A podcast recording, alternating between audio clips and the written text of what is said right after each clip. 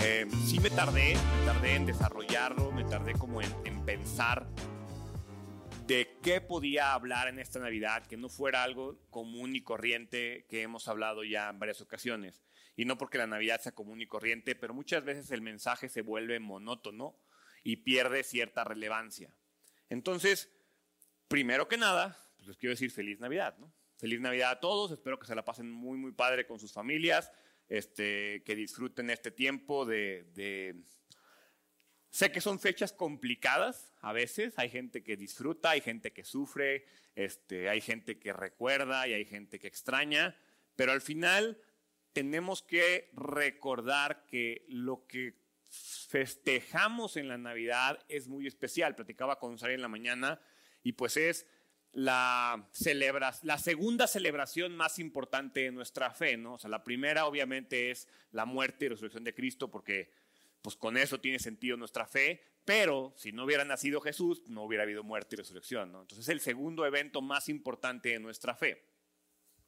Y quiero comenzarles porque a lo largo del año me, yo mismo he fallado en recordarles cuál es el versículo clave y base que tenemos para este año de la iglesia. Estamos en el año 7 de nuestra iglesia y los que estuvieron en el aniversario recordarán que hablamos de Colosenses capítulo 2, versículos 6 y 7. Y dice, por lo tanto, de la manera que recibieron a Cristo Jesús como Señor, ahora deben seguir sus pasos, arraíguense profundamente en Él y edifiquen toda la vida sobre Él. Entonces, la fe de ustedes se fortalecerá en la verdad que se les enseñó y rebosarán de gratitud. Si recuerdan, este versículo tiene que ver con la madurez. La invitación hacia la iglesia es a que este año tenemos que terminar el año como iglesia, como una iglesia más madura. Y me gusta cómo dice este versículo. Entonces la fe de ustedes se fortalecerá y se fortalecerá en la verdad que se les enseñó por eso mi hincapié y la intensidad que trato de ponerle a la enseñanza, porque yo no puedo demandar de ustedes madurez si no hay la enseñanza correcta. Y quiero partir de una pregunta para el mensaje del día de hoy. ¿Alguna vez alguno de ustedes ha tenido un mal día? ¿Sí? Ok, muchos. Un día de esos un mal día, pero quiero que pensemos en un mal día como uno de esos días en los que todo sale mal, que parece que nada puede salir peor y pasa eso peor. Eh, un día de esos que pensamos, hoy no me debí de haber parado de la cama, hoy me debí de haber quedado en la cama, no debí de haber salido, era mejor haber faltado a trabajar, era mejor haber hecho otra cosa, porque en verdad me ha pasado cosas muy malas. Creo que a todos nos ha pasado más de una vez tener un día como esos. Y en estas fechas estamos todavía más expuestos a eso. ¿Por qué? Porque estamos abrumados, estamos estresados. Fíjense en las calles la cantidad de choques que hay en estas fechas, porque todo el mundo anda a las carreras.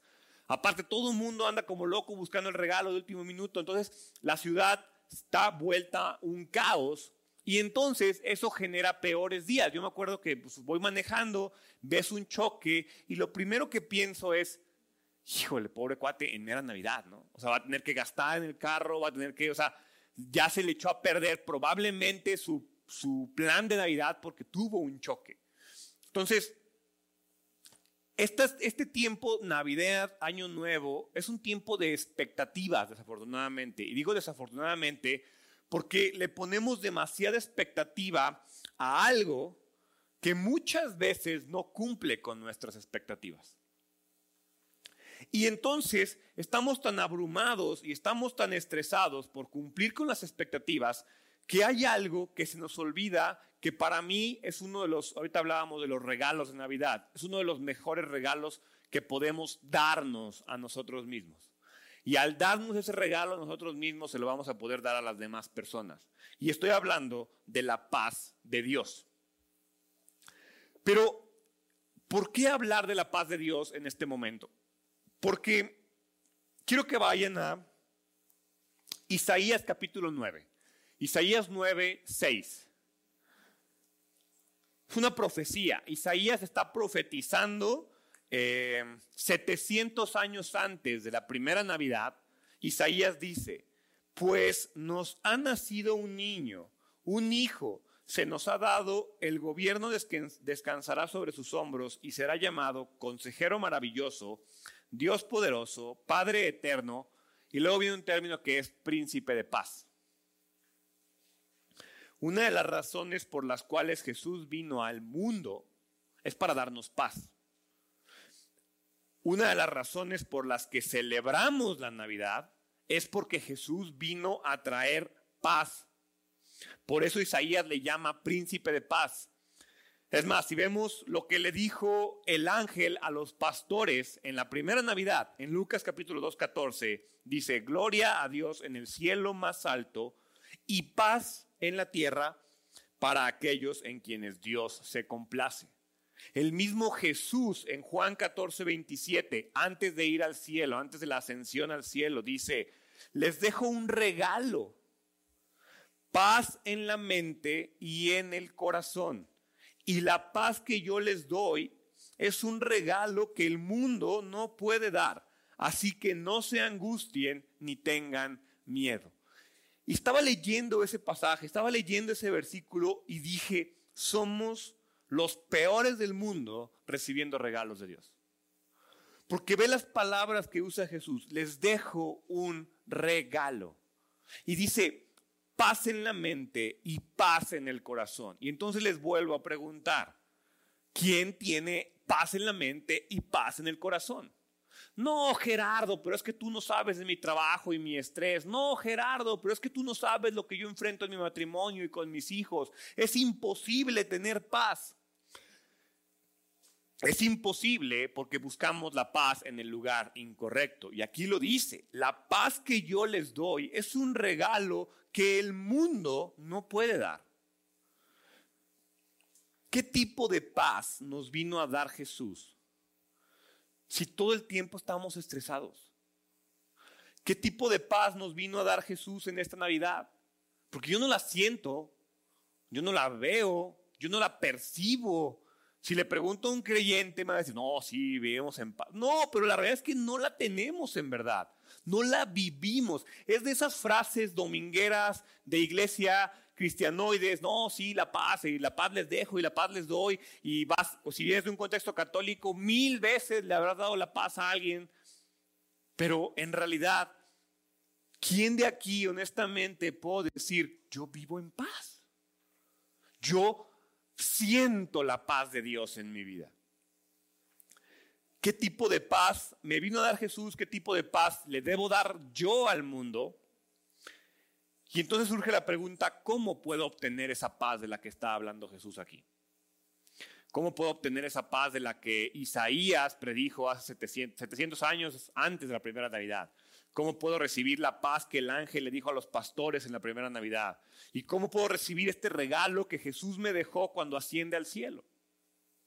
Entonces, antes de continuar, quiero aclarar que definitivamente yo desconozco el pasado de muchos de ustedes. A la mayoría los conozco, pero tal vez no conozco muchos detalles particulares de sus vidas y tal vez no sé si su año fue bueno o si su año fue malo.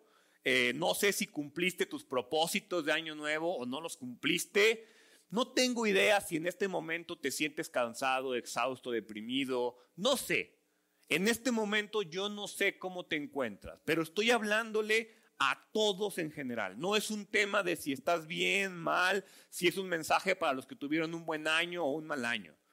Es un mensaje independiente de nuestras circunstancias. Si te sientes cansado, estresado, deprimido, triste, que no sabes qué onda con tu vida, este mensaje es, es, especial para ti y qué bueno que hoy viniste, porque luego en estas fechas la iglesia se vacía un poco porque hay vacaciones, porque hay eventos, porque hay fiestas, ¿no? Pero si estás el día de hoy aquí, es bien importante que entiendas y creas y sepas que Dios quiere darte de su paz. Dios quiere paz en tu vida. es lo primero que tenemos que entender. Dios quiere que vivamos en paz. Dios quiere paz en nuestra vida. Dios quiere que vivamos vidas tranquilas, que vivamos vidas serenas. Simplemente, si yo agarro la Biblia y me pongo a estudiar la Biblia detenidamente, me voy a dar cuenta que encuentro la palabra paz más de 400 veces en la Biblia. Y es más, si yo pudiera categorizar esos 400 menciones de la palabra, las pudiera categorizar en tres categorías muy específicas. Es evidente que cuando Dios habla de la paz a lo largo de toda la Biblia, podemos categorizar tres tipos de paz. La paz espiritual, ¿sí? La paz emocional y la paz externa. La paz espiritual es la paz con Dios, ¿sí? La paz emocional es la paz conmigo mismo y la paz externa es la paz que tenemos con todos los demás. Em, si tú tienes tiempo viniendo a la iglesia, te habrá tocado cuando yo les hablo de este famoso triángulo de las relaciones. Para mí, la representación más clara de nuestras relaciones es un triángulo, en el cual en el vértice superior se encuentra Dios, en el vértice izquierdo nos encontramos nosotros y en el vértice derecho se encuentra el prójimo. Y yo les digo que para que tu vida funcione y tus relaciones funcionen, tiene que haber un equilibrio. El triángulo tiene que ser un triángulo equilátero. Tienes que estar bien con Dios, tienes que estar bien con el prójimo y tienes que estar bien contigo mismo. Entonces, si quieres estar bien con el prójimo, no vas a poder estar bien con el prójimo si no estás bien con Dios y no estás bien contigo. Si no estás bien con Dios, no vas a poder estar bien contigo ni con el prójimo. Y si traes broncas contigo mismo, vas a traer broncas con Dios y con el prójimo. Parece obvio, pero muchas veces no nos es obvio. Y la manera de alinear esto es primero atender la paz espiritual, que es la paz con Dios. Jesús vino principalmente a darnos paz y a darnos paz con Dios. Dios nos creó cuando Dios creó al hombre, lo creó pensando en tener una relación personal con Él. Dios no nos creó para mandarnos al infierno.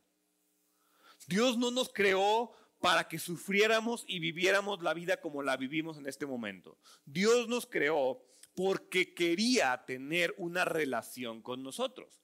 Pero nuestro pecado causó una separación.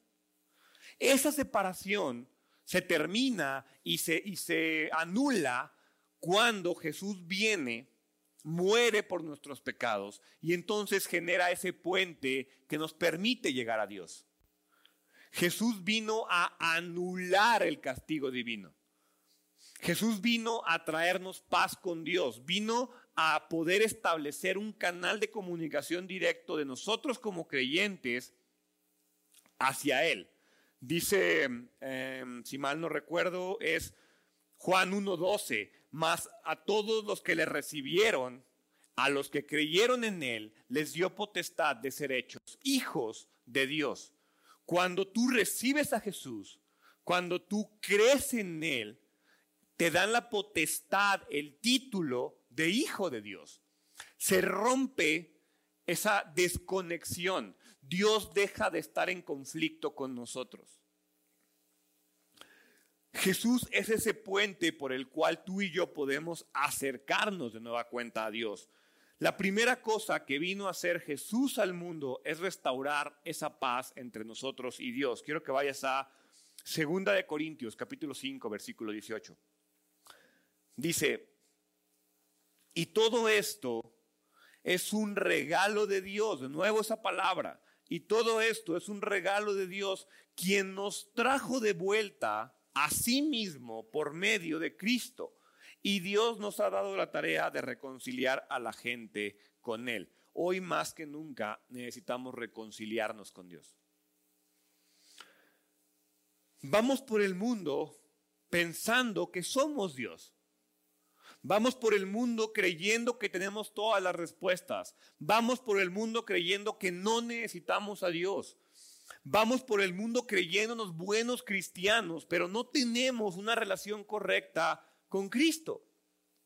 Y entonces, vivir de esa manera, cuando tú vives de una forma en la cual crees que tú tienes las respuestas, crees que tú eres Dios, crees que no lo necesitas. Y cuando digo crees que no lo necesitas, no quiere decir que estás por el mundo diciendo, no necesito a Dios. No, vives como alguien que no necesita a Dios. ¿Sí? Cuando tú vives de esa manera, te desconectas de Dios. Dios nos creó para tener una relación con Él.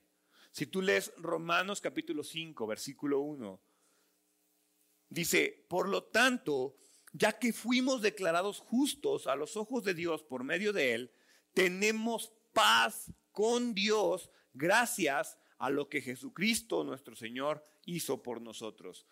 Tenemos paz con Dios por lo que Jesús hizo.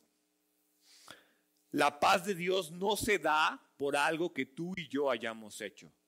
Tito 3.5 dice que Él nos salvó no por las acciones justas que nosotros habíamos hecho, sino por su misericordia. Nos lavó quitando nuestros pecados y nos dio un nuevo nacimiento y vida nueva por medio del Espíritu Santo. La paz de Dios viene por algo que Jesús ya hizo por nosotros. De eso se trata la Navidad. Eso es lo que celebramos en la Navidad, que Dios nos envió a su Hijo para restablecer la paz con Él. Romanos 5:10 dice, pues como nuestra amistad con Dios quedó restablecida por la muerte de su Hijo, cuando todavía éramos sus enemigos, con toda seguridad seremos salvos por la vida de su Hijo. Ve lo que dice ahí. Nuestra amistad quedó restablecida porque antes éramos enemigos. Si hacemos un estudio de otras religiones, si yo me pongo a hacer un estudio de otras religiones, la griega, eh, los romanos, los aztecas, todos tienen un concepto similar. Y ese concepto similar tiene que ver con la ofrenda de paz, el sacrificio de paz. Lo tenían los aztecas, lo tenían los griegos, lo tenían los romanos. O sea, todo este tema y este concepto, es más, la iglesia católica romana, o sea, tiene todavía ese contexto del sacrificio, de la ofrenda de paz. La Biblia nos habla de que nosotros ya no tenemos que hacer una ofrenda de paz, porque Dios ya lo hizo por nosotros. Lo que tenemos que hacer es aceptar la ofrenda de paz. Dios ofreció a su Hijo. De una otra manera, Dios se ofreció a Él mismo para restablecer la paz con nosotros. Hebreos 7:27 dice, a diferencia de los sumos sacerdotes, no tiene necesidad de ofrecer sacrificios cada día. Ellos los ofrecían primero por sus propios pecados y luego por los del pueblo. Sin embargo, Jesús lo hizo una vez y para siempre, cuando se ofreció a sí mismo como sacrificio por los pecados del pueblo. Ya no tengo que andar por el mundo haciendo buenas cosas para ganarme la paz. La paz se dio una vez y para siempre cuando Jesús se ofreció a sí mismo. A diferencia de cualquier otra cultura, yo ya no tengo que hacer nada. Solo debo aceptar lo que Él ya hizo y darle las gracias. Ahora, esta paz con Dios es muy importante. Y para mí es la clave de todo lo demás. Pero quiero que veamos el siguiente nivel de paz. Porque a veces la paz con Dios se puede dar, entre comillas, más fácilmente. Pero ¿cómo genero paz conmigo mismo? ¿Cómo genero paz emocional, personal? Pues primero, haces las paces con Dios. Primero te pones a cuentas con Dios. Y solo cuando tienes paz con Dios vas a poder comenzar a trabajar en la paz interior. Nosotros desafortunadamente queremos hacer las cosas al revés. Queremos estar bien nosotros mismos para después buscar a Dios. Queremos estar bien nosotros mismos para después tener una relación con Dios. Y Dios te dice, así no funcionan las cosas. Primero yo. Primero arréglate conmigo. Ya que estés bien conmigo, vas a poder comenzar a trabajar contigo. Colosenses capítulo 3, versículo 15, dice, y que la paz que viene de Cristo gobierne en sus corazones. Pues como miembros de un mismo cuerpo, ustedes son llamados a vivir en paz y sean siempre agradecidos. Pero fíjate cómo primero te dice, la paz que viene de Dios, la paz que viene de Cristo, tiene que gobernar tu corazón. Una vez que la paz de Cristo gobierna tu corazón, entonces tú eres llamado a vivir en paz. Son dos términos diferentes. Uno está hablando de la paz de Dios. Deja que esa paz de Dios gobierne tu vida y luego comienza a desarrollar paz con los demás y contigo mismo. La paz de Dios es es esa actitud de reposo y seguridad en Él. La paz de Dios no es vivir en Dalai, oh, sí, nada me altera y nada me estresa. No, porque la vida es estresante, porque vivimos en un mundo roto, porque vivimos en un mundo corrompido. No les estoy diciendo que se sientan mal un día que les ganó el estrés. Lo que les estoy diciendo es que a pesar del estrés, siempre tengamos la seguridad de que yo puedo descansar en Cristo de que yo tengo la seguridad de que Él está ahí, de que yo tengo la seguridad de que a pesar de que no estoy viendo las cosas de la manera clara, de que a pesar de que no están saliendo las cosas como yo quiero que salgan, Él está en control. Y como dice su palabra, aún lo peor, si yo creo en Él, me va a ayudar. Eso es vivir en la paz de Dios. Pero no nos gusta porque nosotros queremos una paz donde todo sea bonito, pero piénsalo de una manera real. Dime qué porcentaje de tu vida estás bien. O sea, en un punto en el que no andas a las carreras, no andas corriendo niños, no andas corriendo adolescentes, no estás persiguiendo al marido, no tienes un trabajo pendiente que entregar, no tienes un cliente que atender, no tienes un reporte que mandar, no tienes un examen que pasar. El 99% de nuestra vida está basado en deadlines. Vas avanzando de uno al otro, al otro, al otro, al otro, al otro. Y estabas preocupado por el examen, y luego estás preocupado por el parcial, y luego estás preocupado por el reporte, y luego estás preocupado por el fin de mes, por las ventas, por los objetivos. Siempre vamos a vivir de esa manera. Yo no les vengo a decir que la paz de Dios es vivir tranquilos y, ah, sí, Dalai, gloria a Dios, no pasa nada y el estrés no me domina. ¿Por qué? Porque vivo en un mundo estresante. Vivo en un mundo roto por el pecado, vivo en un mundo corrompido que me jala hacia allá. Pero lo que la paz de Dios significa es que a pesar de todo eso, yo puedo descansar en Cristo cuando lo necesito. La palabra en hebreo para paz es shalom. Y shalom no solo significa fin de la guerra, no solo significa fin de hostilidades, no solo significa fin de los problemas, significa bienestar, significa felicidad, significa armonía, serenidad, entre muchas otras cosas. Te voy a preguntar algo. Si en la Biblia la palabra paz se encuentra más de 400 veces, ¿Tú crees que eres tan ególatra para creer que una de esas 400 veces no aplica para tu problema específico que estés pasando en este momento? Te invito a que busques las 400. Y si una no aplica, me dices. Pero hasta que busques las 400, y no ni me busques. Porque a veces somos tan ególatras para creer que en la Biblia la palabra paz está mencionada 400 veces y ninguna aplica para mí. Por eso yo vivo estresado, enojado y molesto por el mundo. Porque la Biblia a mí no me da paz. Dios tiene un tipo de paz para cada problema. ¿Alguien te rompió el corazón? En la Biblia puedes encontrar una paz que reconforta. ¿No sabes qué hacer? En la Biblia vas a encontrar una paz que te guía. Eh, sientes algún tipo de culpa, en la Biblia vas a encontrar una paz que perdona. Tienes preocupaciones, tienes miedos, en la Biblia vas a encontrar una paz que te genera confianza. Y pudieras seguirme así, ¿eh? O sea, pudieras seguirme para cada tipo de problema una paz que encontremos, porque efectivamente tienes que creer eso. Dios tiene un tipo de paz para cada problema que tú y yo tenemos. ¿Tienes problemas vas a encontrar una promesa de paz financiera. ¿Tienes problemas de salud? vas a encontrar una promesa de salud física. Hay un versículo en la Biblia que literalmente dice, no se preocupen por nada. No, Gerardo, pero es que eso no aplica para mi examen. No, Gerardo, pero es que eso no aplica porque tú no conoces a mi jefe. No, Gerardo, es que tú no platicas porque tú no sabes lo endeudado que estoy o las broncas que tuve. No, se lo dije al principio, no conozco tu pasado, conozco lo que dice la Biblia. Y Filipenses 4:6 dice, no se preocupen por nada, en, en cambio oren por todo. Eso es lo que dice ahí.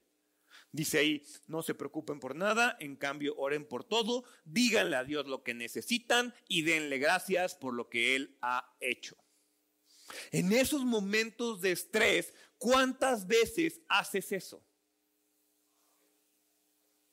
Y ahí está la respuesta. Por eso no encontramos la paz interior. Simplemente por ahí algunas personas les puse el reto de hacer de la paz algo consciente, perdón, de la paz, de la oración. Les dije, pongan una alarma. Pongan una alarma a, a dos horas del día. Ustedes escójanla. Y se los invito a ustedes y si lo quieren hacer ese reto, háganlo porque yo mismo me he encontrado que es dificilísimo hacerlo. Y les dije, el reto es pon dos alarmas. Yo las tengo a las 11 y a las 5. Y son, son recordatorios. el teléfono de repente, el recordatorio me llega. De hecho, aquí está el de hace una hora porque a las 11 empezó el servicio. Y entonces me llega el recordatorio. Y lo que tengo que hacer es darme dos minutos dos minutos para no hacer nada más que orar con Dios. Gerardo, pero es que no se puede. No te puedes dar dos minutos, bueno, cuatro. Dos a las once y dos a las cinco. Para orar. Y no para orar en un sentido de qué le vas a pedir a Dios. No, simplemente, Dios, aquí estoy. Gracias. ¿Qué me tienes que decir en esos dos minutos? Ponerle un break porque a veces creemos que con la oración de la mañana o la oración que nunca terminas en la noche porque te quedas dormido, es suficiente. Y Dios te dice que el descanso es de las cosas más importantes que tenemos que experimentar y vivir. Y no somos capaces de darnos un descanso porque nuestra vida es muchísimo más importante que Dios. ¿En verdad no te puedes dar dos minutos? No te preocupes por nada, en cambio, ora por todo. Cuando aprendemos a tener paz con Dios, vamos a ser capaces entonces de buscar en Él la verdadera paz interior conmigo mismo. Y entonces, una vez que ya establecí la paz con Dios y una vez que establecí la paz interior, comienzo a trabajar en la paz externa, la paz con los demás. Entre más lejos estás de Dios, más problemas vas a tener con las demás personas. ¿Quieres fortalecer tu matrimonio? Acércate a Dios. ¿Quieres ser un mejor padre? Acércate a Dios. ¿Quieres ser un mejor hijo? Acércate a Dios. ¿Quieres ser un mejor cristiano? Acércate a Dios. ¿Quieres ser un mejor vecino? Acércate a Dios, porque te vas a dar cuenta, y a mí me pasa, y se los he platicado muchas veces, que hay muchas veces que hago cosas por Sari no porque Sari se los merezca o porque Sari quiera, sino porque Dios me pide que lo haga. Y ni modo, amo más a Dios de lo que amo a mi esposa. Y por ese amor con Dios, hago cosas que mi yo ególatra dice es que no lo debería hacer porque se pasó de lanza ahí. Pero tengo que hacerlo porque amo más a Dios. Porque tengo una cercana relación con Dios. Si no estoy cerca de Dios, entonces que se friegue Sarai. Y ahora sí, porque no estás cerca de Dios. Si tú buscas a Dios y tus padres buscan a Dios y en tu matrimonio los dos buscan a Dios, se van a unir en Dios.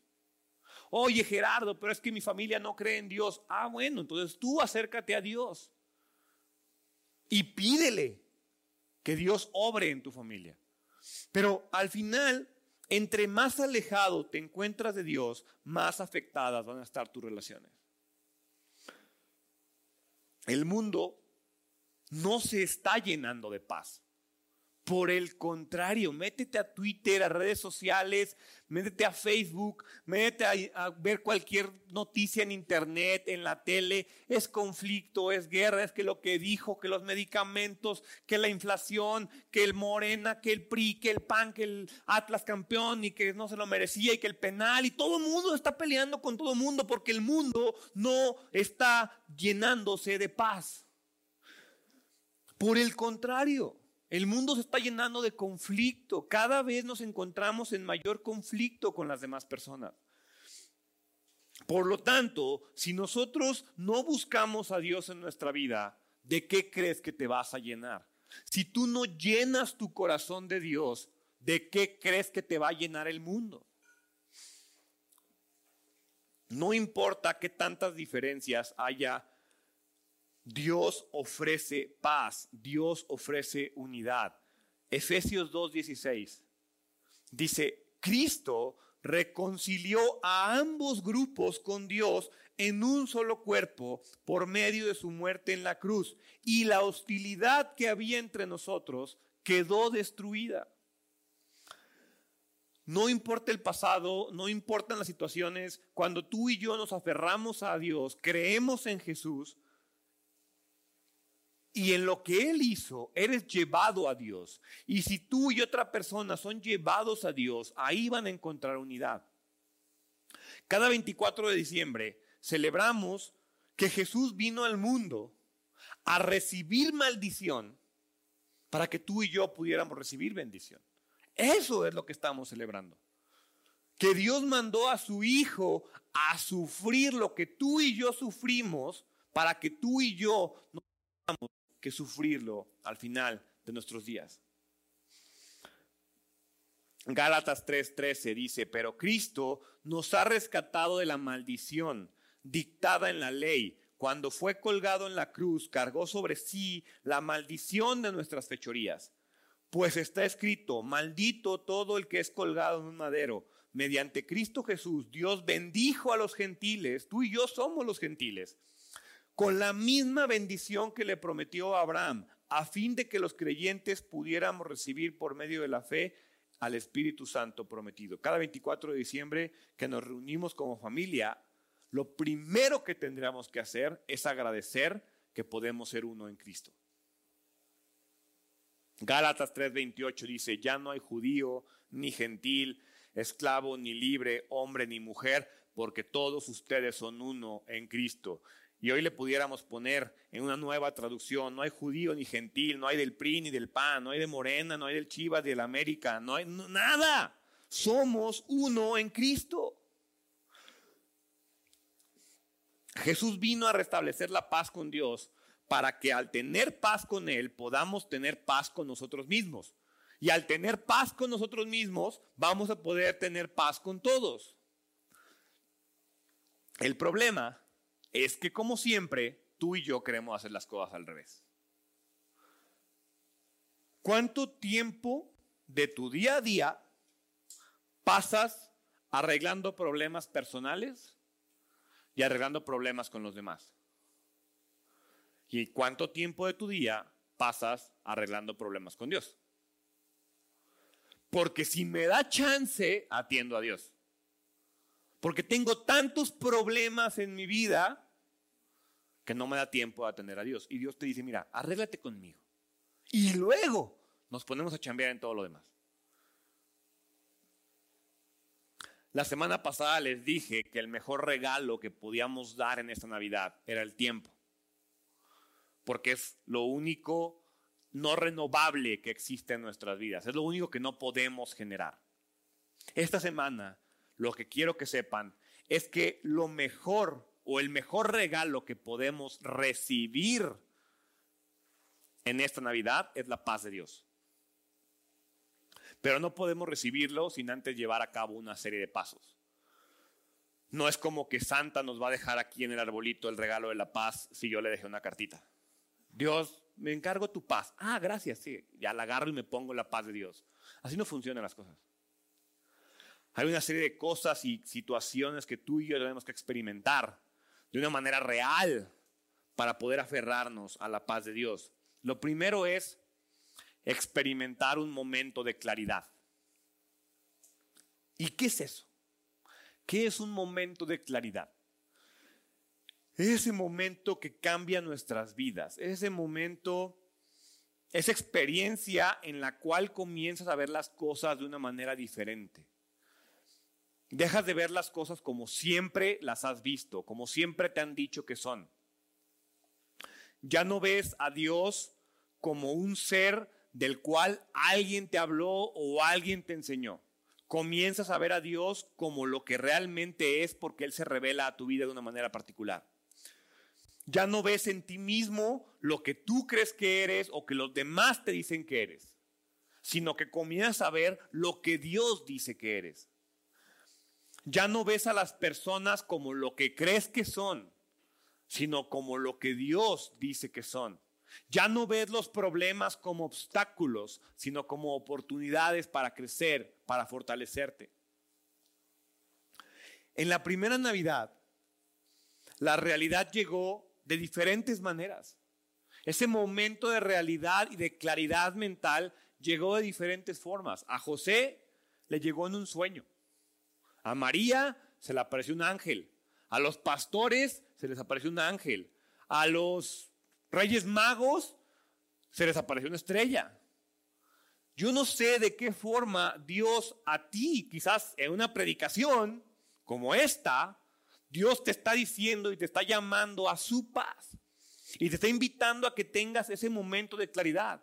Es más, David lo tuvo, si vas a Salmo 73, 17, dice, entonces entré en tu santuario, oh Dios, y por fin entendí el destino de los perversos. No quiere decir que vas a encontrar el momento de claridad en la iglesia y tienes que ir al templo. No. David cuando entra al templo, lo que pasa es que entra a la presencia de Dios. ¿Quieres encontrar ese momento de claridad? Busca a Dios. Ora con Dios. Tómate un tiempo con Dios. Y deja que Dios cambie tu perspectiva. Porque en el momento en el que buscas a Dios, vas a comenzar a entender cómo actúa Dios. Vemos las cosas como Dios las ve. Dejamos de buscarle lógica. Dejamos que Dios se revele. Lucas 11:35 dice, y es bien interesante este versículo, asegúrense de que la luz que crees tener no sea en realidad oscuridad. O sea, para mí es un versículo que como creyentes y como cristianos y como personas que venimos a sentarnos en una iglesia, tenemos que entender totalmente. Es un asegúrate de que la luz que crees tener no sea en realidad oscuridad. Isaías 48, 18, gracias.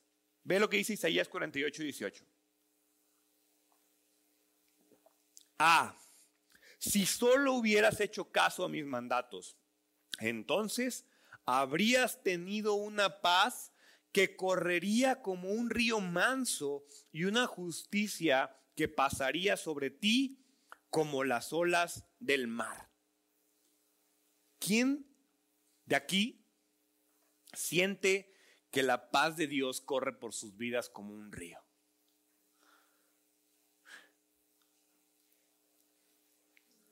Te vas hacia atrás y entonces dices, ah, si solo hubieras hecho caso a mis mandatos. Ahí está el problema. La paz de Dios no fluye en nuestras vidas como un río manso. ¿Por qué? Porque no hicimos caso a sus mandatos. Entonces busca ese momento de claridad. Te digo, puede ser esta predicación, puede ser un momento que tengas con Dios. Pero si tú quieres en verdad aprender a experimentar la paz de Dios, tienes que comenzar a ver las cosas como Dios las ve. Porque la paz de Dios sobrepasa y está sobre cualquier entendimiento que tú y yo podamos tener. Entonces, tú y yo no vamos a entender la paz y no vamos a experimentar la paz de Dios si seguimos pretendiendo hacerlo bajo nuestra lógica. El momento de claridad es busca a Dios y Dios te revelará su paz como un río manso. Ya que tuviste tu momento de claridad, ahora es bien importante que tengas una actitud de humildad. La humildad es el camino a la paz. Es más, Si te estás peleando con alguien y en medio de la pelea dices, ¿sabes qué? Perdóname, sí, fue mi culpa.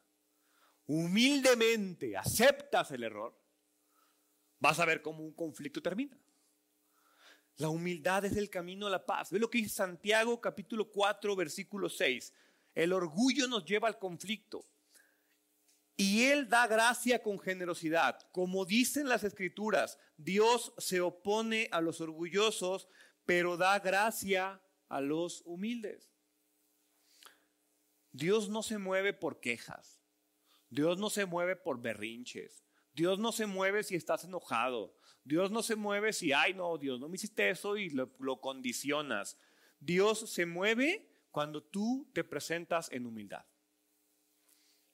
Cuando tú te acercas con Dios y le dices, ayúdame Dios, no puedo más.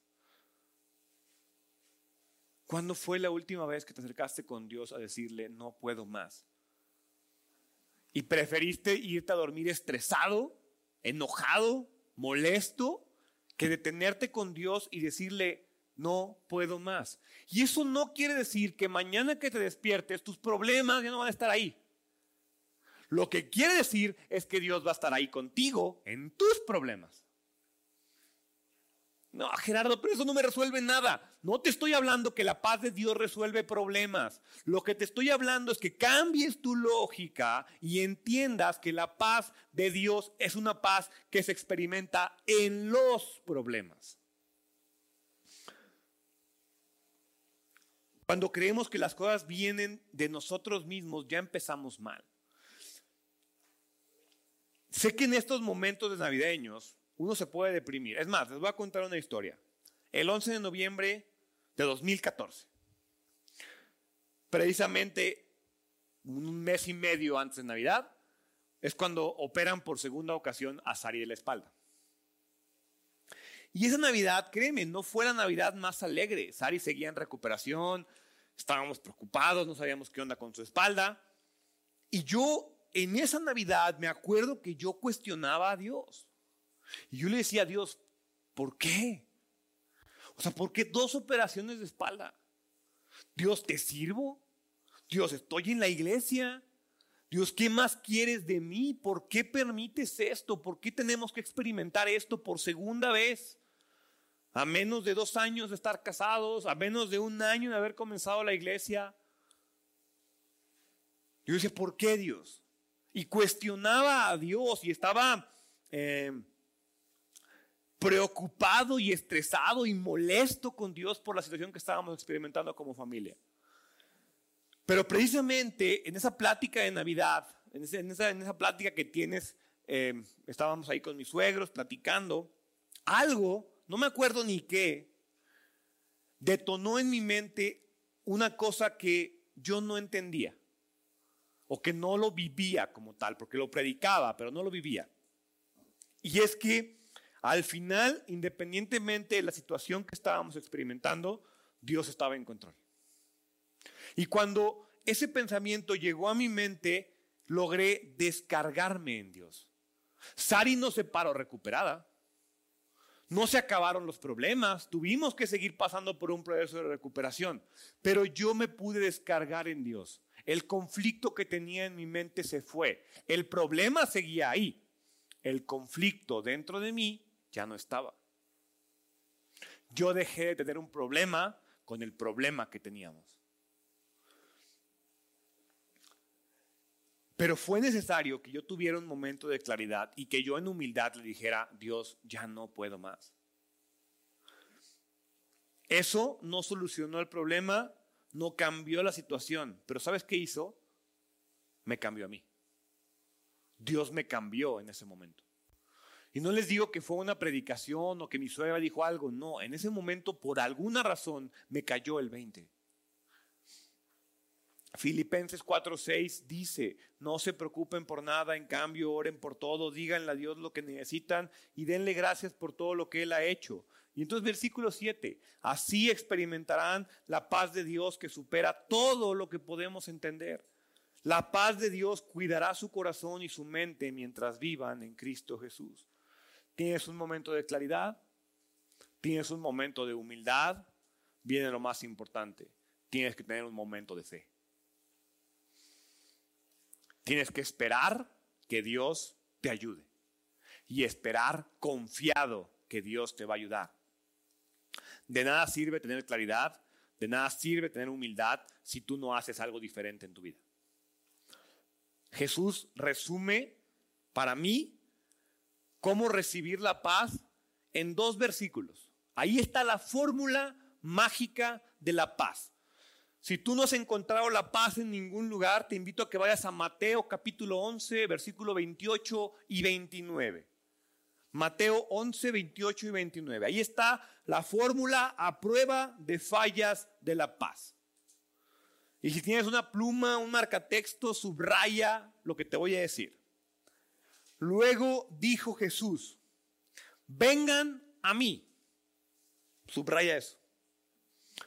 Todos los que están cansados y llevan cargas pesadas, y yo les daré descanso. Pónganse mi yugo. Segunda cosa que tienes que subrayar. Y tercera cosa, déjenme enseñarles, porque yo soy humilde y tierno de corazón y encontrarán descanso para el alma. Vengan a mí, pónganse mi yugo, déjenme enseñarles.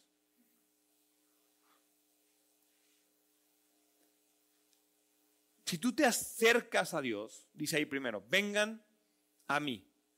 Si te acercas, te conectas y dejas que Dios te cambie. Pero dice ahí, pónganse mi yugo. ¿Alguien sabe lo que es un yugo? ¿No? Porque es muy importante. Dice que si me pongo mi yugo, perdón, si me pongo el yugo de Jesús, voy a recibir descanso. El yugo es esta cosa que le ponen a los bueyes para que aren juntos, para que vayan caminando juntos. Entonces, cuando tú le pones el yugo a dos bueyes, generalmente el buey más fuerte jala al otro y avanza con el otro y fortalece al otro y levanta al otro. El trabajo más pesado lo hace el buey más fuerte y nosotros queremos seguir andando como bueyes sin yugo. Pónganse mi yugo. Dios te está diciendo, échame tus broncas, yo las cargo. Pero no, mis broncas son más importantes que Dios y yo las quiero cargar solito. Y cuando las resuelva, busco a Dios. Y Dios te dice, ven a mí, ponte mi yugo. Él me está diciendo, yo aquí estoy, listo para arar contigo, listo para cargar y trabajar y hacer todo lo que tengamos que hacer. Pero tú te tienes que poner el yugo, yo no te lo voy a poner. Tú te tienes que conectar conmigo, te tienes que bajar la cabeza, ponerte en el yugo y entonces yo comienzo a hacer el trabajo. Porque una vez que te pones el yugo, dice ahí, déjame enseñarte. ¿Y qué es lo que nos va a enseñar Dios? Dice ahí, a ser humilde y tierno de corazón. ¿Por qué Jesús nos tiene que enseñar a ser humildes y tiernos de corazón? De corazón muy sencillo. Porque los dos principales problemas del ser humano, todos nuestros problemas, todos, te garantizo que todos tus problemas se basan en dos elementos arrogancia y agresividad. Todos nuestros problemas están basados en el ego y están basados en reacciones violentas que dejamos que el, ego nos domine, que la ira nos domine. Y entonces Dios te dice, mira, bien sencillo, la solución para la arrogancia es la humildad. La solución para la agresividad es ser tierno de corazón. Yo sé que tú no sabes serlo. Yo sé que tú no eres así. Por eso, ven a mí, ponte mi yugo y déjame enseñarte. Dios puede solucionar cualquier problema Muy bien, no solucionar. Dios puede darnos paz en cualquier problema. Dice ahí, descanso para el alma. Y quiero terminar con Isaías 26.3. Isaías 26.3, para mí es un versículo que hay que aprenderse de memoria. Hay que ponerlo en el teléfono, en el celular, en, la, en el espejo donde te peinas todas las mañanas. Isaías 26.3 dice, tú guardarás en perfecta paz a todos los que confían en ti. Tú guardarás en perfecta paz a todos los que confían en ti, a todos los que concentran en ti sus pensamientos. Ahí está la clave.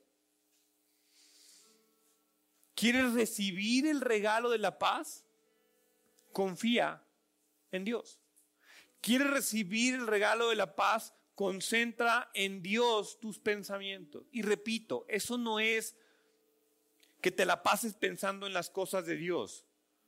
Eso es que durante tu día a día veas a Dios en todas las cosas. Por eso te decía hace un momento, date dos minutos y en lo que sea que estés haciendo, en ese momento del recordatorio, busca a Dios en ese momento.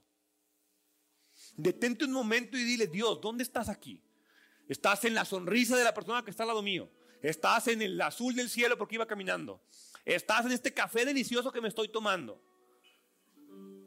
Porque Dios no está en una cruz, Dios no está en un templo, Dios está contigo si tú se lo permites.